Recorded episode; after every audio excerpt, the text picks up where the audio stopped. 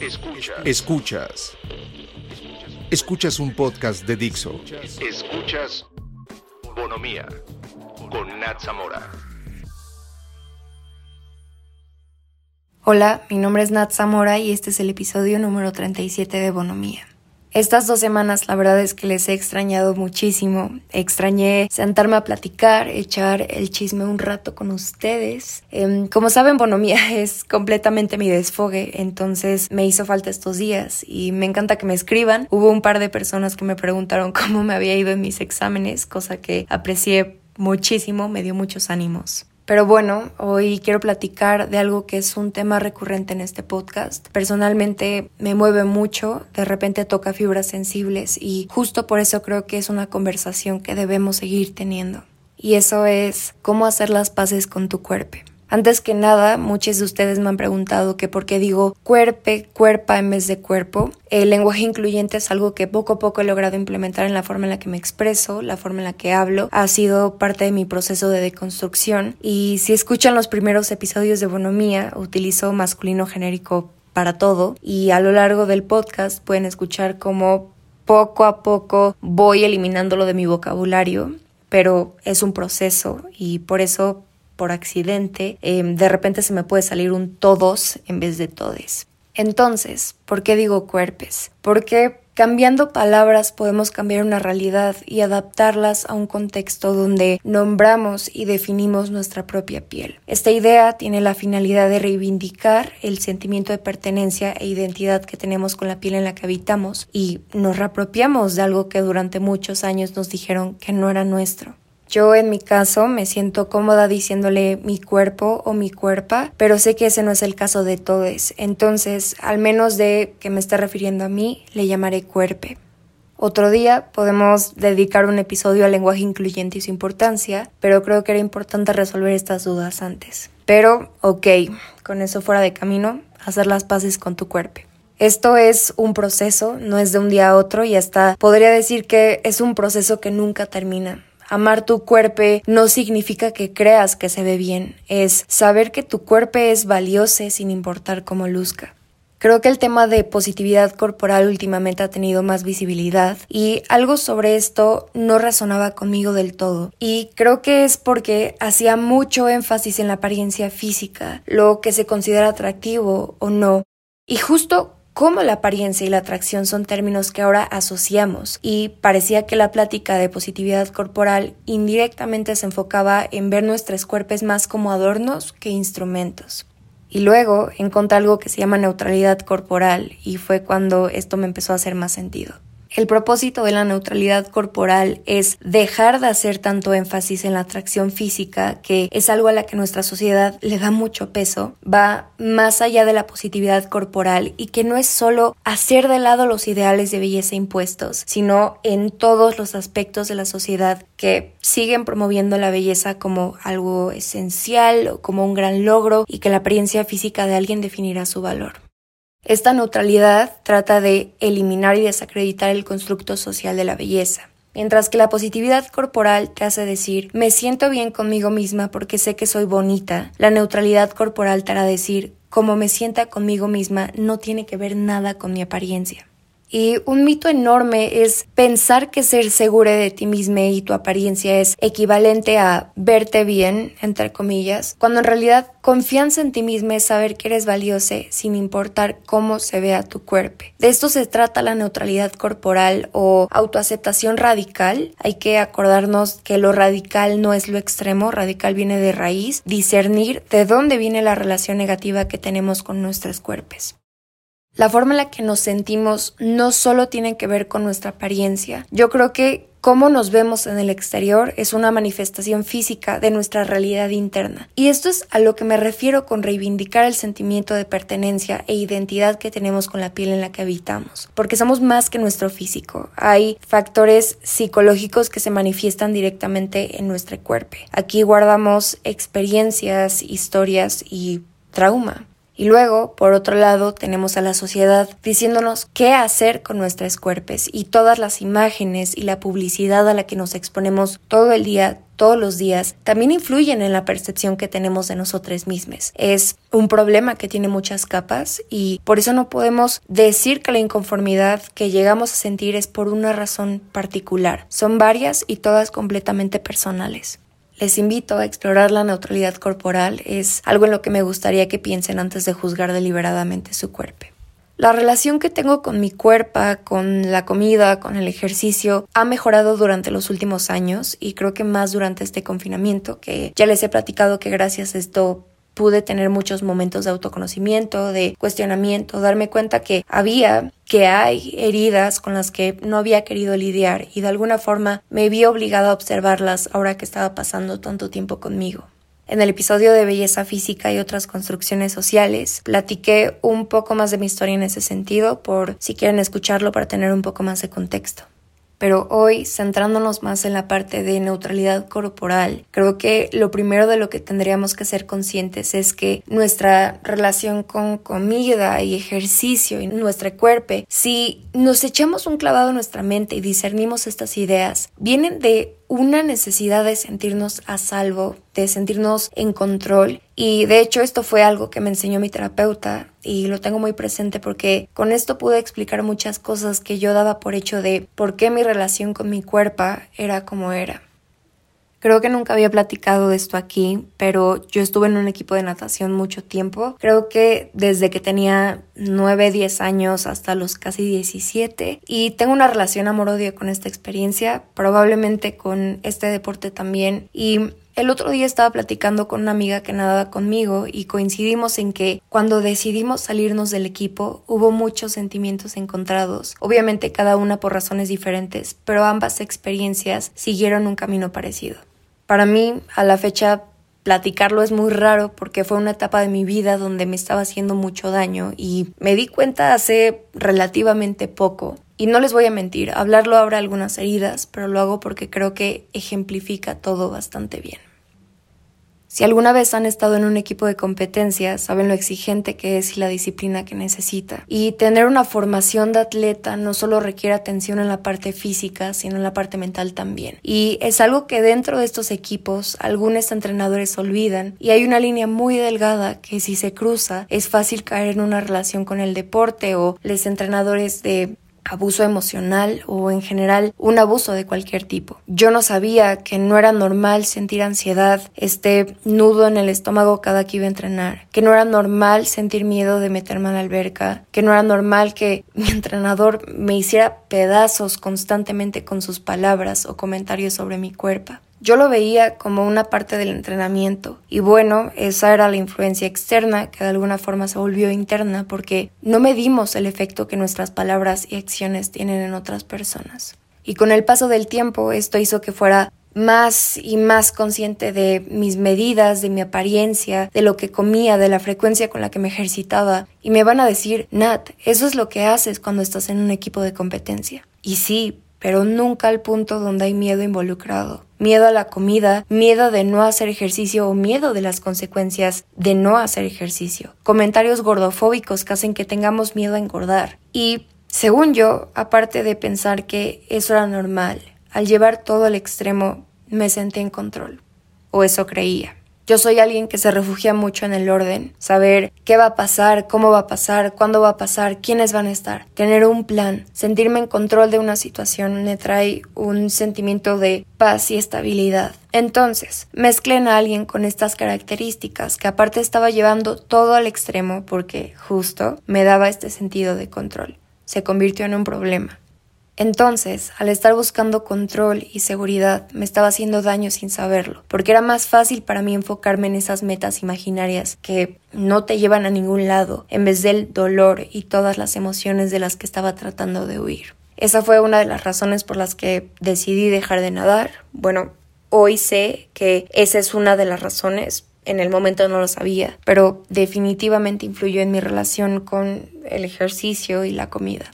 Y bueno, lo que trato de decir con esta experiencia es que no se trata solamente de nuestros cuerpos, es más sobre refugiarte en este sentimiento de control y seguridad, porque no sientes que tienes ninguna de esas dos cosas. Y para mí, explorar esto a través de terapia y escribirlo, em, platicar con las personas más cercanas a mí y finalmente analizar de forma objetiva todas mis experiencias, historias y trauma por el que hice pasar a mi cuerpo hizo que me diera cuenta que esto se trata de sentirte en control y segura en tu cuerpo o sentirte segura en general, porque frecuentemente estas emociones o esta incomodidad viene de no sentirnos seguros en nuestro entorno que nos lleva a hacer cosas que nos dañan o tener conductas autodestructivas. Creo que reconocerlo es un paso enorme para enmendar la relación con nuestro cuerpo, perdonarnos por las cosas que hicimos porque en el momento no teníamos la información o los recursos necesarios para saber que no hay que dejar que estas cosas escalen o simplemente para saber que nos estamos dañando y ni siquiera nos damos cuenta. Por otro lado, algo que influye mucho es cómo hablas de tu cuerpo y cómo eso puede impactar a otras personas. Ya sé que suena muy raro, prometo que hará sentido. Algunas veces la razón por la que tratamos mal a otras personas o entre un grupo de personas nos tratamos de forma negativa es porque dentro de nosotros existen muchos prejuicios, críticas, mucho diálogo interno negativo que termina exteriorizándose y muchas veces algo en lo que no pensamos es que las personas con las que te encuentras, les cuerpes con los que compartes un espacio, tienen miedo de que les juzgues de la misma forma que han visto que te juzgas. Y esto es algo que me mueve mucho porque yo he batallado con mi cuerpo desde muy chica. Es algo que alguna vez platiqué con una amiga que tuvo una experiencia muy parecida a la mía. Son heridas que puedes sanar y aunque ya hayan sanado, las tienes muy presentes. Muchas veces eso se ha reflejado en la forma en la que me expreso de mi apariencia y era algo que platicaba mucho en terapia. Yo veía mi cuerpo de una forma negativa pero cuando la veía en otras mujeres pensaba que era hermosa. Y así también me di cuenta que faltaba este sentido de amor propio y saber que mi valor como persona nunca se definirá a través de mi apariencia. Y me acuerdo que decía, odio mis muslos, odio mis muslos, quiero una separación entre mis piernas. Y la amiga que tenía prácticamente las mismas piernas me dijo, yo tengo los mismos muslos que tú, también odias los míos.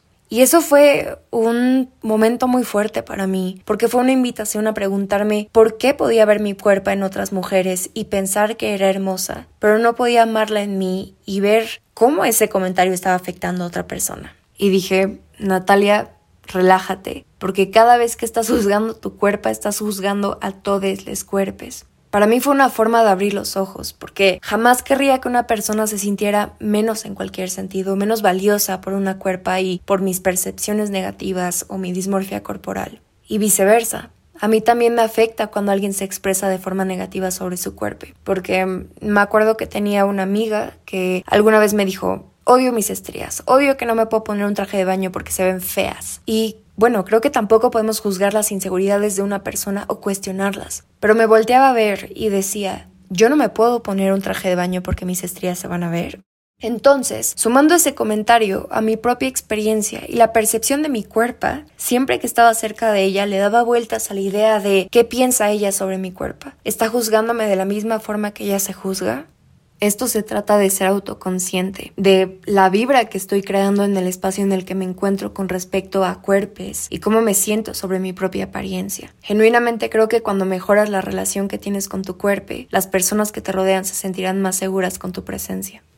Durante mucho tiempo tuve un grupo de amigas que juzgaban mucho los cuerpos de otras personas, especialmente de otras mujeres. No era un buen lugar para estar y mirando atrás me hace sentir, hasta podría decir vergüenza, de haber pertenecido a un grupo que perpetuaba la idea de que una persona es más o menos valiosa de acuerdo a su apariencia física y obviamente basándose en los estándares de belleza patriarcales. Salir de este grupo también fue una manera de ver hacia adentro y preguntarme por qué llegué a formar parte de esos comentarios sabiendo el trabajo que a mí me costó comenzar a aceptar mi cuerpo y cómo los comentarios de otras personas afectaron la forma en la que me sentía. Ya saben que en este espacio siempre buscamos cuestionarnos absolutamente todo para reconocer nuestros errores, enmendarlos y no repetirlos para avanzar en nuestro propio camino y no interponernos en el de otra persona. Y particularmente tratando de hacer las paces con tu cuerpo, tienes que evaluar el estado emocional en el que te encuentras en este momento con tu apariencia física para posicionarte en un punto intermedio. Pensar en la idea de que el cuerpo donde te encuentras ahora es el que está en un estado neutro porque no requiere cantidades excesivas de ejercicio, muchísimas restricciones en tu dieta o cualquier cambio drástico en tu estilo de vida. Y lo digo porque creo que de repente tenemos estas ideas de está bien, voy a comer esto hoy porque mañana empiezo una dieta o sé que voy a ser mucho más querida y valiosa cuando baje de peso. Decimos estas cosas pero no tomamos en cuenta que tal vez vamos a seguir sintiendo cierta inconformidad por los cambios drásticos en nuestro estilo de vida o las medidas exageradas que vamos a tomar para lograr tener esa cuerpa que en mi cabeza finalmente es la que merece amor y validación. Esto es algo que he aprendido durante el confinamiento, lo he platicado muchas veces aquí. Ocasionalmente haré ejercicio, pero no soy consistente y mi cabeza ya no está todo el tiempo pensando en que tengo que hacer ejercicio. De la misma forma en la que durante estos meses realmente he comido lo que he querido, lo que ese día mi cuerpo necesitaba. Y decir esto es completamente honesto. Poder admitir que esta es la cuerpo en la que nací y que la mayor razón por la que nuestro cuerpo es como es es por nuestra genética. Entonces, ¿realmente te harías daño con ciertas rutinas o cambios de estilo de vida drásticos que sabes que no son sostenibles y que muy en el fondo sabemos que esa no es la forma en la que lograremos sentir amor, validación, control y seguridad? Porque cuando llegues a tener le cuerpo que te han dicho que es ideal o digno de todas estas cosas, algo más aparecerá. Y por eso son las metas invisibles, porque a lo único que te llevan es a repetir este ciclo interminable. Y de eso se trata encontrar esta neutralidad o zona gris, aceptar el hecho de que tal vez esta es la cuerpa que tengo cuando como de todo o cuando me ejercito una o dos veces a la semana. Y tal vez depende de muchos factores. Y repito, todo esto es completamente personal. Pero tal vez está bien porque te hace sentir una paz mental. Y sentirte bien es cuando tu salud mental está en el punto más neutro y te sientes en equilibrio porque cambios drásticos en nuestro estilo de vida, donde hay atracones o del otro lado del espectro comes muy poco o no del todo y te ejercitas demasiado y empiezas a verlo como un castigo, como algo a lo que estás obligada a hacer y no sé, mucho de esta cultura de dietas que hablan de no tener el poder o el valor suficiente como para cruzar tus metas y automáticamente inserta esta idea en tu cabeza de que tienes que hacer todas estas cosas que genuinamente odias y no te hacen sentir bien porque, una vez más, crees que esta es la única forma de conseguir control y seguridad es esta mentalidad donde muchos de nosotros tratamos de implementar estos cambios sin la guía de una persona que realmente se especializa en esto y caer en los consejos, eh, dietas de personas que no tienen ningún conocimiento de nuestro historial, de nuestras necesidades personales. Entonces hacemos la dieta de la amiga y luego, entre comillas, fallamos y luego otra vez comenzamos con el diálogo interno negativo y lo usamos para invalidarnos porque no tengo el poder de hacer estas cosas y no estoy obteniendo los resultados que quiero. Y es porque evidentemente esa no es mi cuerpo en un estado de equilibrio. Obviamente podemos optimizar nuestras dietas y nuestra fuerza o resistencia. No sé, esa no es mi área, pero justo es cuando pensaba qué clase de medidas tendría que tomar para tener la cuerpa que según yo es válida y digna de amor, cuando todos los cuerpos son valiosos y merecen amor, dejando de lado si socialmente le hemos dado un valor positivo o negativo. Y me gustaría cerrar diciendo que de ninguna manera esto es un proceso lineal y especialmente cuando eres adolescente o estás en tus veintitantos, que paréntesis que no tiene nada que ver con lo que estoy diciendo, pero me cago de miedo en pensar en cumplir 20 años. No estoy lista, luego lo platicamos. Por favor, evítense sus comentarios de, oh bebé, no quiero pensar en eso, pero cuando estás en este punto de tu vida, y creo que es parte del arte de crecer, hay situaciones donde nadie te dice qué hacer, especialmente porque son nuevas. Y creo que el sentir inconformidad con tu cuerpo es una de ellas. Y por eso luego actuamos de forma intuitiva, que a veces nos falla y nos hacemos daño, evidentemente de forma inconsciente. Y justo por eso creo que a veces hay que darnos un respiro y no ser tan dures con nosotros mismos porque al final del día este es un proceso de autodescubrimiento y aprendizaje y podemos llegar a sentir frustración porque este proceso no está yendo al paso que nos gustaría y tratamos de buscar atajos. Y esto lo puedo decir a partir de mi experiencia. No hay atajos. Y muchas veces lo que piensas que es un atajo, solo eres tú cavando un hoyo en la tierra para que te caigas. Entonces, aparte de todo lo que ya dije hoy en mi cátedra, creo que lo mejor que puedo decirle a quien esté escuchando esto y haya tenido una experiencia parecida a la mía o lo esté viviendo es que vean más hacia adentro que hacia afuera. Ahí habrá más respuestas. Es duro confrontarlas, pero citando la frase más, más cheesy, más cursi que pude encontrar, eh, pero que es muy cierta, cuando sanas te das cuenta de por qué te rompiste. Respeten y honran sus cuerpos. Es nuestro hogar y hacen mucho por nosotros todos los días. Quiéranse mucho, quieran mucho y no duden de su valor solo porque alguien lo cuestione, aunque ese alguien seamos nosotros. Y ahora sí, lo ultimísimo. Hoy Bonomía cumple un año de su primer episodio. No podría estar más agradecida de tener este espacio y de que hayamos creado una comunidad tan linda. Por primera vez en mucho tiempo sentí que tenía un reto, algo que me motiva, que me mueve el alma y genuinamente amo. Este podcast no solo me permitió hablar de las cosas que me apasionan y defender las causas en las que creo, también me ayudó a abrir los ojos, a cuestionarme todo, a ver hacia adentro y crecer de forma personal como no tienen idea. Este espacio se convirtió en una de las cosas más importantes de mi vida. Muchas gracias a quienes me apoyaron desde el principio, a mi mamá, a mi papá, a mis amigas que durante esos días que me sentía desmotivada o que me faltaba inspiración, me echaban muchas porras. Gracias a todos los que escuchan mis locuritas todos los domingos y aunque no nos conozcamos, me escriben contándome sus historias, platicamos un poco, alegran mucho mis días. Gracias extra especiales al equipo tan chingón con el que pude trabajar este año y sacar un proyecto tan lindo. A Dixo, a Dani Sadia, a Peter, pero especialmente a Vero Hernández, que aparte de rifarse todas las semanas editando este podcast y todas las desveladas y los cambios de planes, genuinamente puedo decir que me gané una amiga. Les quiero mucho y uh, estoy a dos de llorar. 37 episodios hechos con mucho amor, trabajo y un gran equipo detrás. Fue un gran año y vamos por más. Ya saben que pueden encontrarme en Instagram y Twitter como arroba natsamora o como arroba podcast. Puedes transmitir este podcast en iTunes, Spotify, Google Podcast y Dixo.com. Adiós.